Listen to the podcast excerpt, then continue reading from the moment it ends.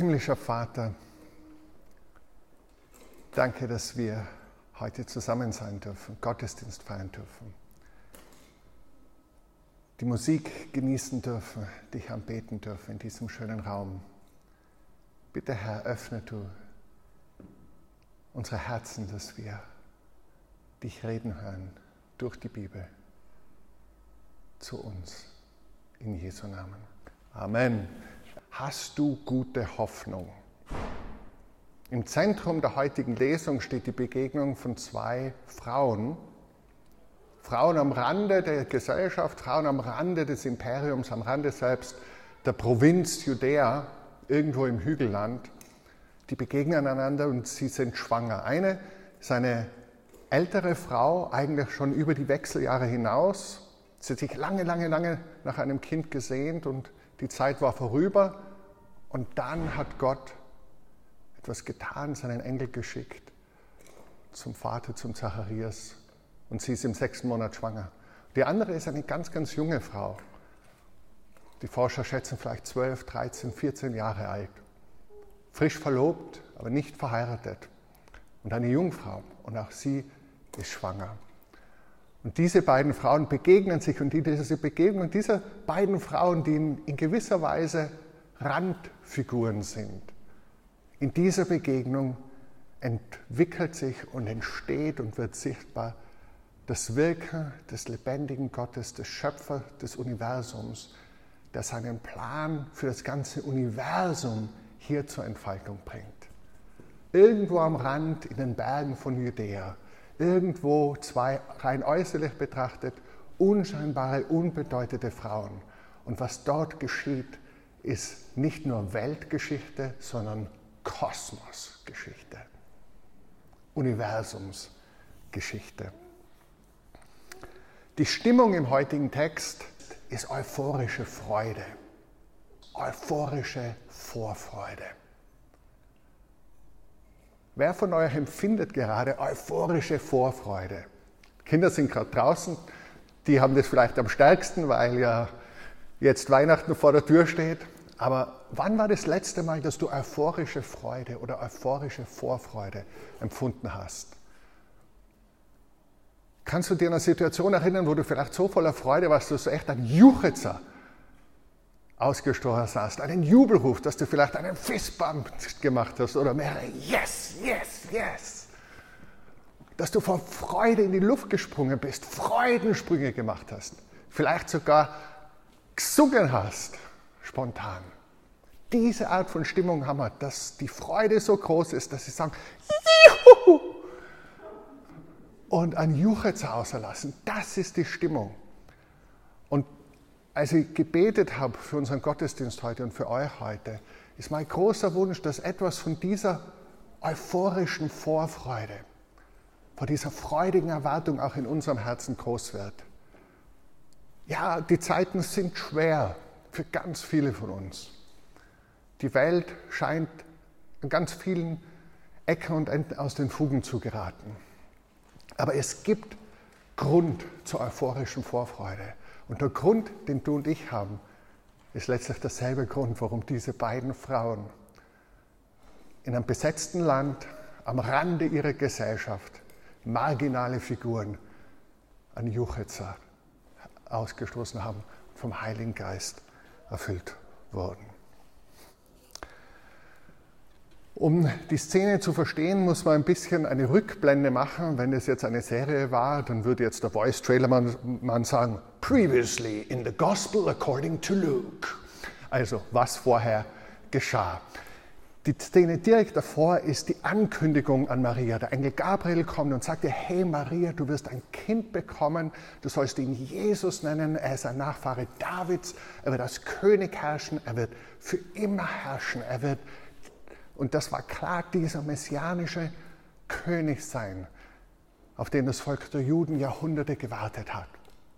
Sie ist natürlich verdutzt und sagt, wie geht es, ich bin ja Jungfrau. Und er sagt, Gott wird das machen. Gott, der das Universum schaffen kann, kann auch das tun. Und am Schluss sagt sie einfach, siehe, ich bin die Magd des Herrn, mir geschehe nach deinem Wort. Das ist das Ende der vorhergehenden Passage. Und dann steht sie sofort auf, weil sie hat gehört, schau, deine Verwandte Elisabeth, sie ist im hohen Alter und auch sie erwartet ein Kind, sie erwartet einen Sohn. Und sie macht sich sofort auf, da begann die Lesung. Bald danach machte sich Maria auf den Weg und wanderte so schnell sie konnte zu einer Stadt im Bergland von Judäa. Ähm, okay, da sind sie jetzt schon beieinander, aber sie ist gleich davor, sieht sie das Bergland. Und sie ging in das Haus des Zacharias und begrüßte Elisabeth. Eine namenlose Stadt im Bergland einer abgelegenen Provinz, eine junge, eine alte Frau. Und dort wird das Reich Gottes sichtbar. Zuerst spricht die ältere Elisabeth, die Johannes den Täufer in ihrem Mutterleib trägt. Und das Erste, was passiert ist, als Maria Elisabeth grüßt, spürt die Elisabeth, wie das Kind in ihrem Bauch springt. Von diesem Kind hat es geheißen, der wird schon von Mutterleib an mit dem Heiligen Geist erfüllt werden. Das hat der Engel zu Zacharias, dem Vater, gesagt. Und Elisabeth wird mit dem Heiligen Geist erfüllt und ruft mit lauter Stimme, gesegnet bist du unter allen Frauen und gesegnet ist das Kind in deinem Bauch. Wie komme ich zu der Ehre, dass die Mutter meines Herrn mich besucht? Sieh doch, als ich deinen Gruß hörte, sprang das Kind vor Freude in meinen Bauch. Schon wieder diese Freude, ein Freudensprung im Bauch, in Utero, voller Freude. Glückselig bist du, denn du hast geglaubt, dass in Erfüllung geht, was dir der Herr versprochen hat. Starker Fokus auf das Kind, das Maria in sich trägt. Elisabeth sagt, du bist die Mutter meines Herrn. Die Verbindung wird hier hergestellt im Lukas-Evangelium zwischen dem Vorläufer, dem Wegbereiter Johannes und Jesus, dem Messias, dem Sohn Gottes, den er den Weg bereitet. Und wir sehen hier Maria als ein Vorbild für uns. In vieler Hinsicht ist das, was Maria erlebt hat, so einzigartig, dass Gott in ihr Mensch wird, dass Gott in ihr Menschengestalt annimmt. Aber in anderer Hinsicht ist sie eine Frau aus Fleisch und Blut, die von Gott hört, die eine Verheißung bekommt, ein Versprechen bekommt und die sagt, mir geschehe nach deinem Wort. Und das greift Elisabeth hier herauf und sagt, du hast geglaubt, dass in Erfüllung geht, was dir der Herr versprochen hat. Und da könnte man jetzt zum Beispiel innehalten, und vielleicht, wenn ihr dann später darüber nachdenkt, könnt ihr innehalten. Gibt es Dinge, die Gott dir versprochen hat, wo du vielleicht zweifelst, ob er sie halten wird? Ich kann dir sagen, es gibt viele Dinge, die Gott dir versprochen hat und Du kannst hier alle schwarz auf weiß nachlesen. Dieses Buch, die Bibel, ist voll mit Versprechen Gottes, die den Menschen macht. Und Gott hält seine Versprechen. Aber vielleicht empfindest du, und natürlich muss man da unterscheiden, oft ist der Vater der Wunsch des Gedanken, äh, der Wunsch der Vater des Gedankens, so geht's. Ähm, aber es gibt Dinge, die Gott dir versprochen hat, vielleicht glaubst du, dass er sie in Erfüllung bringen wird? Und dann spricht nicht mehr Elisabeth, sondern dann spricht Maria. Das Lied, das sie singt, anstimmt, heißt mit dem lateinischen Namen Magnificat. Ich weiß nicht, ob euch aufgefallen ist, dort oben diese Engel, die haben alle so äh, Spruchbänder wo lateinisch Zitate aus der Bibel draufstehen. Und dieser zweite Engel da, von mir aus links gesehen, hat Magnificat anima mea. Preise, verherrliche meine Seele, den lebendigen Gott. Also hier ist der Beginn dieses Magnifikats. Ihr könnt es dann am Schluss durchgehen und schauen, wie viel Latein ihr noch könnt oder wie viele aus anderen Sprachen euch zusammenreimen könnt. Äh, wie viel dieser Bibel, Bibelsprüche ihr noch zusammenbekommt. Es ist eines der bekanntesten und einflussreichsten Gebete der Bibel. Es hat ganz stark das, den Glauben der christlichen Kirchen geprägt. Und zwar, weil wir als Christen es über Jahrhunderte oft täglich gebetet haben.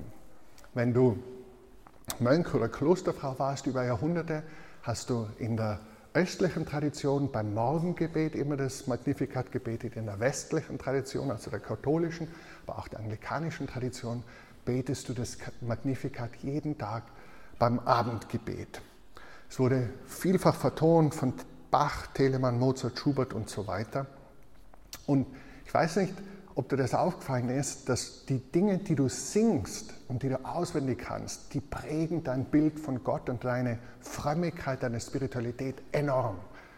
Deswegen ist es so wichtig,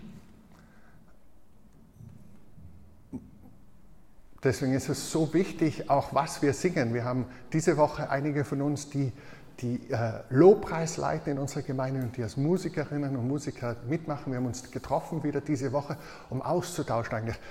Wie schaut Lobpreismusik aus, die Gott gefällt, die Gott Freude macht und die uns als Einzelne und als Gruppe dabei hilft, wirklich unser Herz zu öffnen und Gott zu begegnen.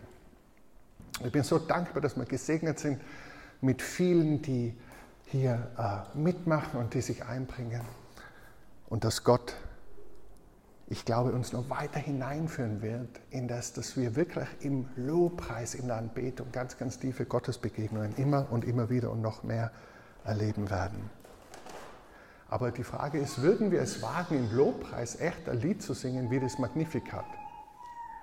Weil das hat schon in sich, ich weiß nicht, ob es euch aufgefallen ist, äh, mein, einer meiner Lieblingstheologen, könnt ihr schon erraten, wer kommt, Dietrich Bonhoeffer, hat über dieses äh, Lied Folgendes gesagt. Dieses Lied der Maria ist das leidenschaftlichste, wildeste, ja man möchte fast sagen revolutionärste Adventslied, das je gesungen wurde.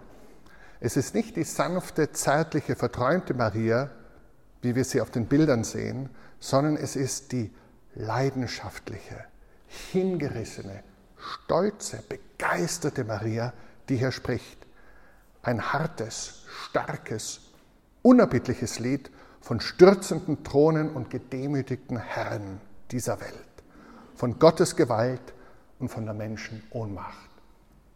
Und ich glaube, das ist, das ist ein explosives Lied, wenn du das liest. Und wir werden jetzt in den nächsten Minuten ein paar Gedanken dazu machen. Es beginnt. Da sagte Maria, ich lobe den Herrn aus tiefstem Herzen alles in mir jubelt vor Freude über Gott, meinen Retter. Das, was hier übersetzt wird, alles in mir jubelt, das griechische Wort dahinter ist hagaliao. Und auf Englisch würde man sagen, to be extremely joyful. Extremely joyful. Extrem freudevoll zu sein, euphorisch zu sein. Die Maria sagt, ich bin so guter Hoffnung, so voller Vorfreude, so euphorisch, mir geht das Herz über, ich juble. Ich lobe den Herrn aus tiefstem Herzen. Alles in mir jubelt vor Freude über Gott, meinen Retter. Und dieser Aspekt der Freude im Glauben ist ein zentraler biblischer Aspekt und interessanterweise etwas, was vielleicht die wenigsten Leute in unserer Gesellschaft heutzutage mit Gläubigen, mit frommen Menschen in Verbindung bringen würden. Wenn du fragst, hey, gib mir Adjektive für besonders Gläubige, für Tiefgläubige, für fromme Menschen, was für Adjektive würden da kommen? Helft mir jetzt in unserer Gesellschaft. Das ist jetzt interaktiv. Langweilig, steif, ernst, bigott, engstirnig, weltfremd. Genau, also das, das ist eigentlich, das ist sozusagen unser Image. Ja, ganz ehrlich, also, we got a problem. Äh, also, aber biblisch gesehen ist Freude, Freude ein ureigenes Wesensmerkmal Gottes und eine ganz enge mit dem Wirken des Heiligen Geistes immer wieder einhergehende Auswirkung. Ein Beispiel dafür aus dem Alten Testament ist David, der König, der Lobpreismacher, der Psalmendichter. der wirklich riesig, riesig, riesig gesündigt hat. Also Ehebruch und Mord gleich in einem aufwaschen. Und der dann zu Gott umkehrt und der zu Gott betet, erneuere in mir die Freude deines Heils. Er wusste, da gibt es eine Freude, die Freude an der Rettung, die Freude am Heil Gottes, eine Freude, die ist so kostbar, die gibt mir Lebensmut, die hat ihn durchgetragen durch die schwierigsten Zeiten, wo er um sein Leben bangen musste, wo er immer und immer wieder verraten wurde, wo er immer und immer wieder in Todesängsten war. Diese Freude des Heils, die hat ihn durchbegleitet. Aber jetzt, wo er eigentlich sicher in seinem Königspalast ist und sich holt, was er möchte, nämlich die hübsche Frau eines seiner Untergebenen und wo er sich das holen kann und schwer sündigt. Jetzt ist die Freude weg. Er hat zwar seine Lust befriedigt, er hat seine Macht ausgeübt, aber die Freude ist dahin. Wie viele Menschen gibt es in unserer Gesellschaft, die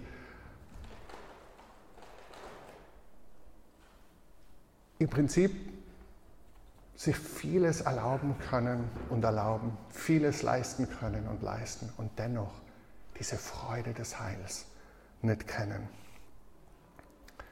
Im Neuen Testament drückt es der Apostel Petrus einmal so aus im ersten Petrusbrief, den könnt ihr jetzt da auch zitieren, Kapitel 1, Vers 8, über den er mit unaussprechlicher und verherrlichter Freude frohlockt.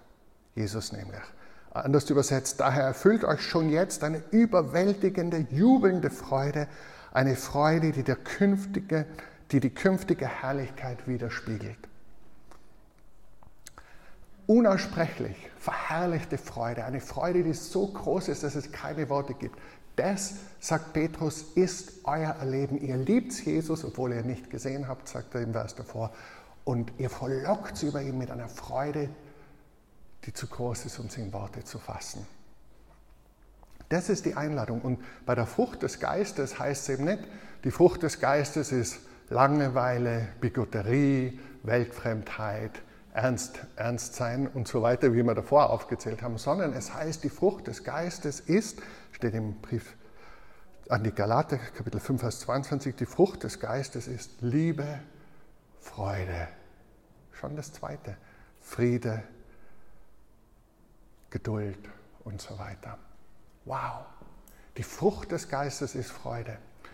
Und ich weiß nicht, ob ihr so Leute kennt, die vielleicht äußerlich wenig haben, die vielleicht wenig materiellen Besitz haben, die vielleicht äh, sogar körperlich leiden, die, die wirklich in schweren Umständen sind und die aber eine ganz, ganz tiefe Freude und einen ganz, ganz tiefen Frieden ausstrahlen. Das ist für mich ein Zeichen, dass jemand wirklich nah dran ist an diesem Gott. Die Frucht des Geistes, die Freude, die Freude. Und ich, ich bete so sehr, dass wir gerade in dieser Zeit als freudvolle, als hoffnungsvolle, als euphorisch hoffnungsvolle Männer und Frauen bekannt sind, wenn wir das geschmeckt haben, dass Gott gut ist, dass Gott für uns ist, dass Gott real ist, dass er zu uns gekommen ist, dass er uns nahe gekommen ist in Jesus. Freude. Ich lobe den Herrn aus tiefstem Herzen, sagt Maria. Alles in mir jubelt vor Freude über Gott, meinen Retter. Denn er wendet sich mir zu, fährt sie fort, obwohl ich nur seine unbedeutende Dienerin bin. Also, wenn Bonhoeffer sagt Stolz, ist es nicht ein Stolz, wo sie sich auf sich was einbildet, sondern ein Selbstbewusstsein in dem Handeln Gottes für die Schwachen, für die Niedrigen, für die Demütigen. Er wendet sich mir zu, obwohl ich nur seine unbedeutende Dienerin bin. Und gerade Elisabeth hatte sie genannt, die Mutter meines Herrn. Hat sie auf ein Podest gehoben, hat gesagt, wie komme ich dazu, dass die Mutter meines Herrn zu mir kommt? Und sie sagt, hey, es geht nicht um mich. Gott wendet sich mir zu. Ich bin seine unbedeutende Dienerin. Wie wow, angenehm, wie attraktiv, wie schön ist dieser Charakterzug der Maria, die sofort sagt, hey, Gott hat auf mich geblickt. Ich bin nur seine unbedeutende Dienerin. er wendet sich mir zu.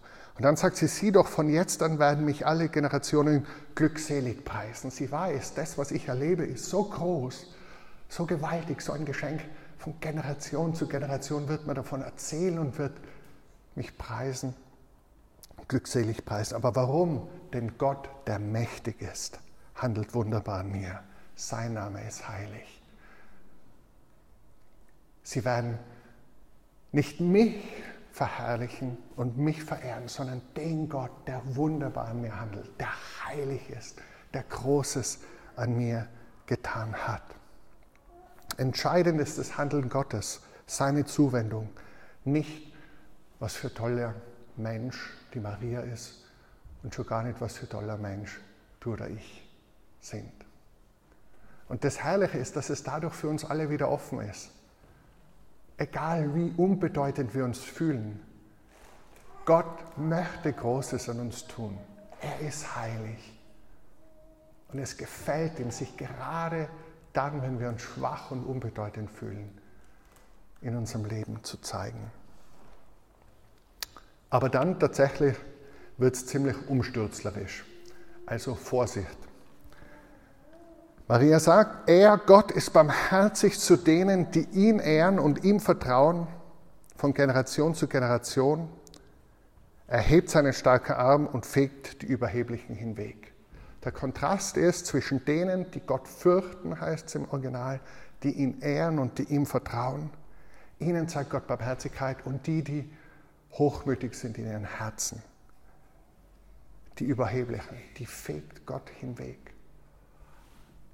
Gott ist nicht neutral und es ist ihm nicht wurscht, wie wir leben. Und es geht weiter. Er stürzt die Machthaber vom Thron und hebt die Unbedeutenden empor. Er füllt den Hungernden die Hände mit guten Gaben und schickt die Reichen mit leeren Händen fort. Er stürzt die Machthaber vom Thron und hebt die Unbedeutenden empor erfüllt den Hungernden die Hände mit guten Gaben und schickt die Reichen mit leeren Händen fort. Wie wäre das so als Lobpreisrefrain, wenn wir jede Woche singen? Ja, erfüllt den Hungernden die Hände mit guten Gaben und schickt die Reichen mit leeren Händen fort. Das ist schon ziemlich mutig, ja? würden, wir das, würden wir das echt so singen. Und die, die Mächtigen, die stürzt er vom Thron und die Unbedeutenden werden emporgehoben. Umsturz, Umwandlung. Oh yeah! let's sing it. Irgendwie, das ist nicht so, sind nicht so die Lieder, die wir singen, oder? Die so richtig, bam, herausfordernd sind. Aber sowas singt die Maria. Die Maria singt von einer Umkehr der Verhältnisse und damit ist sie auf einem starken roten Faden. Ein roter Faden, der sich durchzieht durch die Bibel. Der zeigt, Gott ist parteiisch. Hat sie das gewusst? Gott ist parteiisch. Gott ist nicht unparteiisch. Gott ergreift Partei. Gott ergreift Partei für die Armen, für die Schwachen, für die Unterdrückten, gegen die Unterdrücker, gegen die Ausbeuter, gegen die Mächtigen, die ihre Macht zum eigenen Vorteil nutzen und nicht verwalten zum Guten der Menschen. Ein Beispiel, wo ihr das ganz deutlich seht und wo es auch die engste Parallele zu diesem Magnificat gibt, ist das Lied der Hannah der Mutter des Propheten Samuel, das könnt ihr nachlesen im ersten Samuelbuch Kapitel 2, wo sie genauso von einem Umsturz, von einer Umkehrung der Verhältnisse singt. Ihr findet es immer wieder in den Propheten des Alten Testaments, aber ihr findet es ganz besonders bei Jesus. Denkt an die Seligpreisungen. Wow, selig sind, aber wehe denen. Denkt an die Gleichnisse Jesu der reiche Mann und der arme Lazarus. Immer wieder diese Umkehrung, diese Umkehrung der Verhältnisse. Auch bei Paulus findet sie es in der Kreuzestheologie. Und wenn Gott parteiisch ist, stellt sich für mich, für dich, für uns die Frage, stehen wir auf der richtigen Seite? Stehen wir auf der richtigen Seite? Und ich bemerke mir, dass es ganz leicht ist zu denken, naja, die Reichen und die Mächtigen, das sind die anderen. Ja, die Mächtigen sind die, die politische Macht haben und die Entscheidungen treffen. Die Reichen sind die, die deutlich mehr verdienen wie ich und deutlich mehr haben wie ich. Das ist so gefühlsmäßig, sind die Reichen weit weg und die Mächtigen auch weit weg. De facto ist es aber so, dass viele von uns viel Macht haben in unterschiedlichen Umständen und dass so gut wie alle von uns in Österreich global betrachtet zu den Reichen gehören. Mir jetzt interessiert, ich habe es äh, ein bisschen genauer angeschaut. Es gibt äh, in Oxford einen äh, Professor am Institute for the Future of Humanity, Toby Ort heißt er. Äh, und der ist recht interessant, weil der vertritt den effektiven Altruismus und hat eine Organisation ins Leben gerufen, die sagt, uh, How much can we give? Und im Prinzip, er war gerade jetzt diese Woche auch in der Zeit ein Artikel äh, zu, äh, von ihm drin, er gibt 25 Prozent seines Einkommens derzeit und möchte auf 50 Prozent kommen. Und äh, was aber dahinter liegt, ist vor allem die Frage auch der globalen Einkommens- und Wohlstandsverteilung. Und äh, auf dieser Website von How Much Can We Give kannst du das, dein Einkommen, persönliches oder Familieneinkommen eingeben und schauen, wo du im globalen Verteilungsschnitt rauskommst. Und ich habe mal hergenommen eine Median. Ihr wisst, der Median ist also das 50 Prozent haben mehr, 50 Prozent haben weniger äh, Einkommen. Österreichischer Median bei zwei Erwachs Familien mit zwei Erwachsenen bist du global in welchem Prozentsatz? Was würdet ihr schätzen? Also in Österreich sind 50 Prozent drüber, 50 Prozent drunter. Wo bist du dann global? Zwei Erwachsene, keine Kinder. 95 Prozent. Du sagst also 95 Prozent haben weniger, du bist in den Top 5 Prozent. Es ist tatsächlich bei einer Familie ohne Kinder, zwei Erwachsene, bist du in den Top 2,3 Prozent. Also fast 98 Prozent haben weniger und du hast ungefähr 15 Mal so viel Einkommen wie der globale Median ist. Das sind natürlich alles äh, Pi mal Daumenrechnungen. Und da ist schon eingerechnet, dass das Leben in anderen Ländern billiger ist. Also Purchasing Power Parity, für die, die sich auskennen, das ist schon eingerechnet. Familie, zwei Erwachsene, zwei Kinder, österreichischer Median bist in den Top 6 Prozent, hast zehnmal so viel ungefähr wie den Median wenn du in Wien die Mindestsicherung beziehst, als Familie, zwei Erwachsene, zwei Kinder, bist du immer noch in den Top 19 Prozent der Welt. Also 80 Prozent der Welt haben immer noch weniger als du. Du hast immer noch ungefähr viermal den globalen Median. Also wir sind einfach global betrachtet unheimlich reich. Und ich finde es für mich herausfordernd, wenn man denkt, okay, jetzt singe ich da das, was die Maria, Maria sagt und sagt, hey, du wirst den Armen äh, die, die, wirst du speisen und die Reichen sendest du hungrig fort.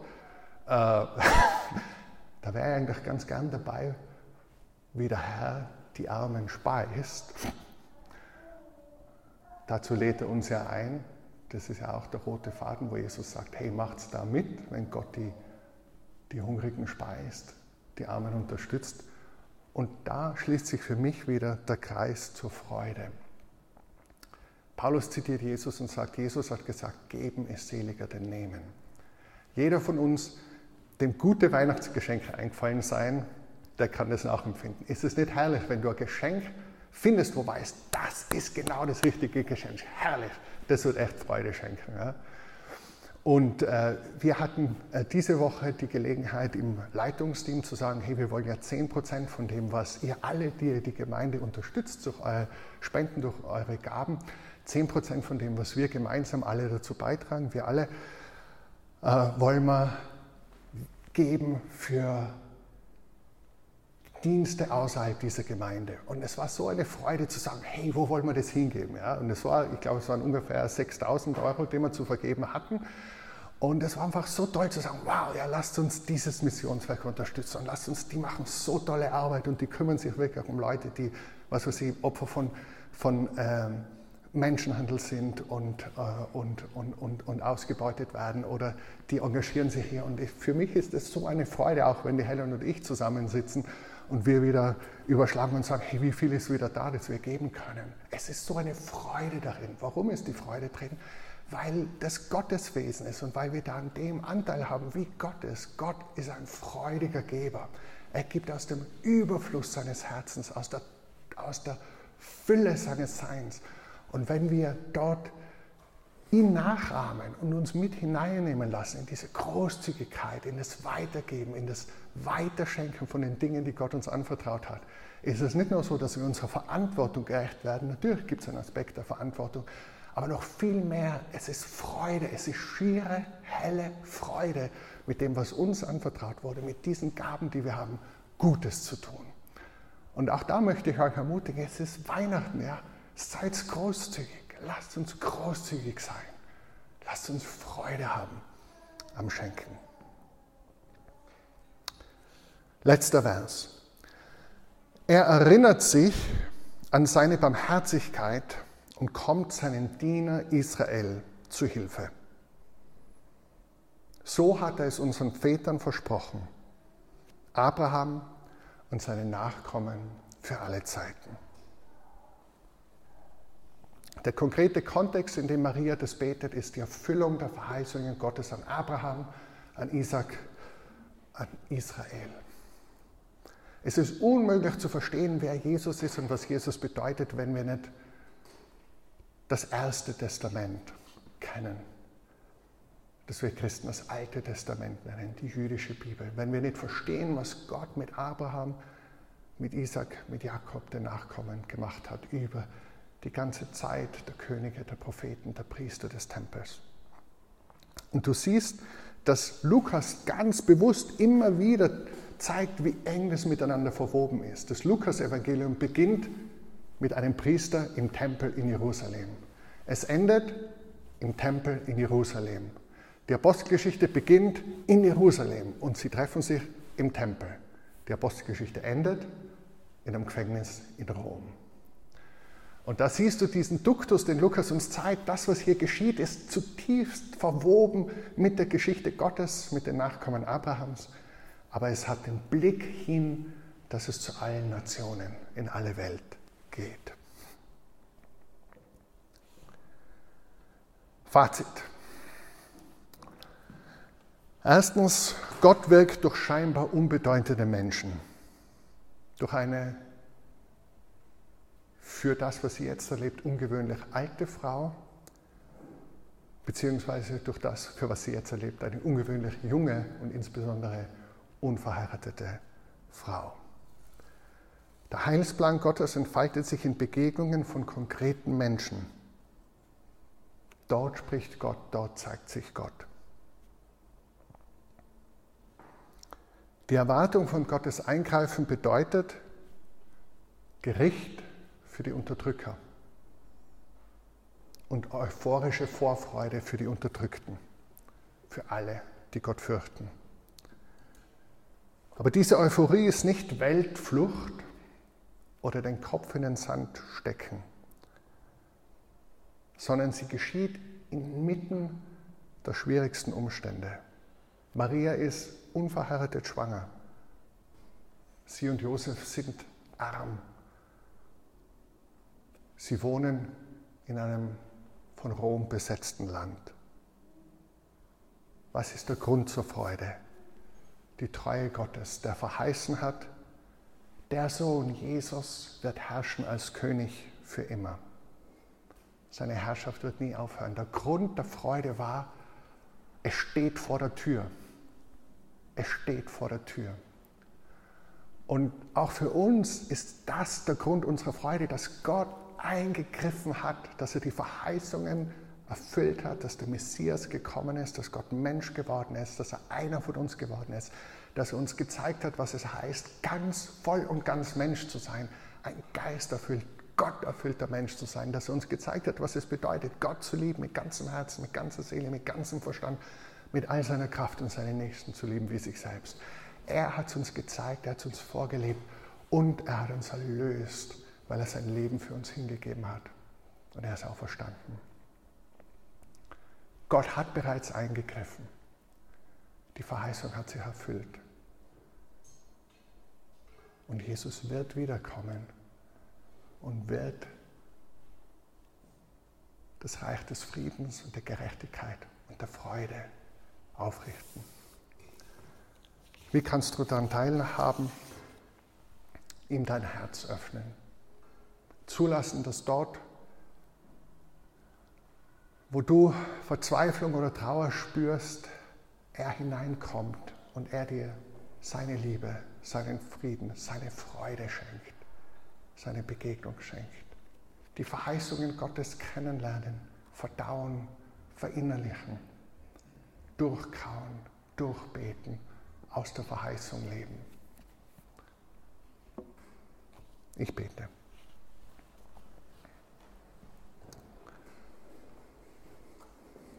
Vater im Himmel, danke, dass du uns liebst.